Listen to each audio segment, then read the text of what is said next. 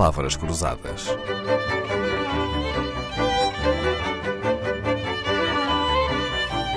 Porque quase tudo é uma questão de semântica.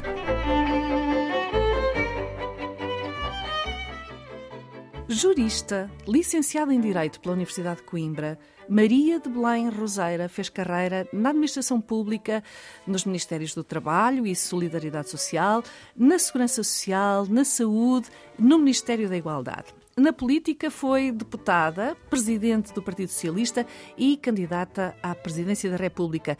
Administrou o Instituto Português de Oncologia em Lisboa, a Santa Casa da Misericórdia, presidiu a Assembleia Geral da Organização Mundial de Saúde, tem uma longa lista de funções desempenhadas em instituições de solidariedade hum, social, muitas vezes com grande custo pessoal e não remuneradas, mas é na saúde que o seu nome é mais reconhecido e com tanta devoção à saúde doutora Maria de Belém. Então, nunca pensou em ser médica?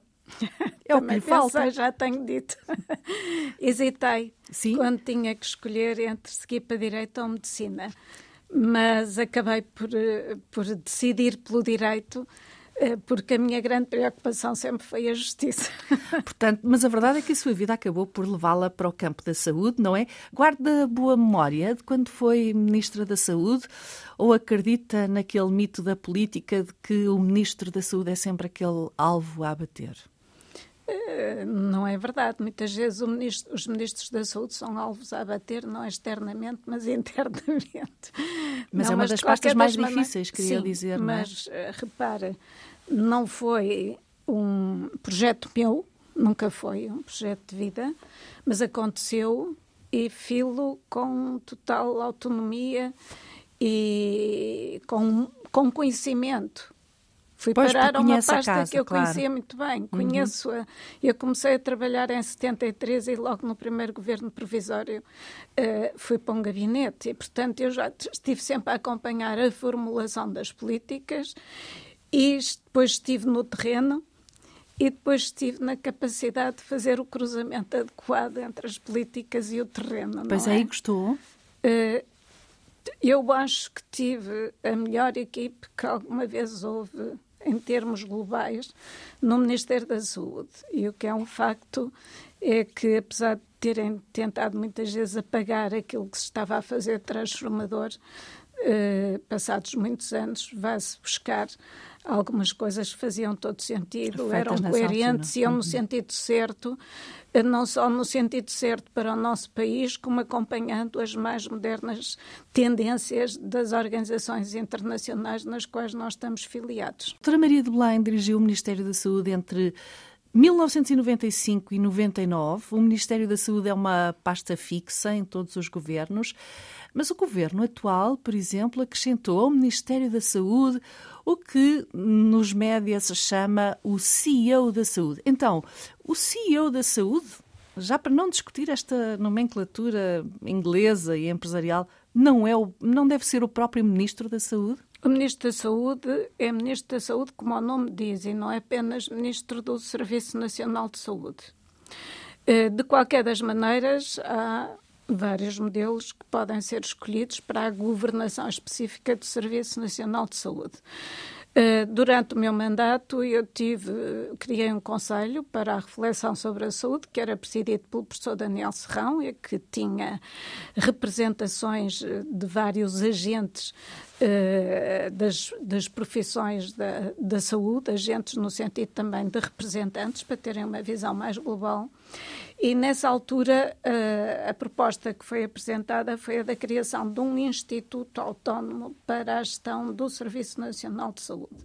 Isso acabou por não ir para a frente porque, porque é assim, ou nós temos um modelo de financiamento que identifica muito claramente os recursos que são atribuídos à saúde de uma maneira plurianual e de uma maneira que lhe permita dar estabilidade para a aplicação de uma determinada estratégia, ou então é muito complicado, porque aquilo que é atribuído à saúde resulta do rateio que é feito eh, entre as várias pastas eh, de governo. E, portanto, veja, enquanto a Segurança Social tem as contribuições atualizadas de acordo com o nível de salários, uh, a saúde tem receitas uh, praticamente estáticas, portanto, acaba por ficar com uma responsabilidade enorme.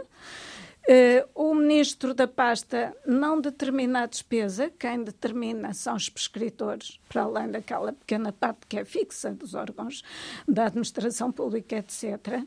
E, portanto, há muita dificuldade com a responsabilidade que a saúde tem de uh, assegurar de uma maneira incerta aquilo que são as suas responsabilidades, porque as principais determinantes da doença são a pobreza, a falta de qualificação das pessoas, o nível de rendimentos que têm, a saúde que têm relativamente à estabilidade do vínculo laboral, onde moram, etc. Essas coisas todas. Portanto, se eu atuar na raiz de grande parte dos problemas que nós temos hoje, eu vou paulatinamente garantir que as pessoas adoecem menos pela doença evitável.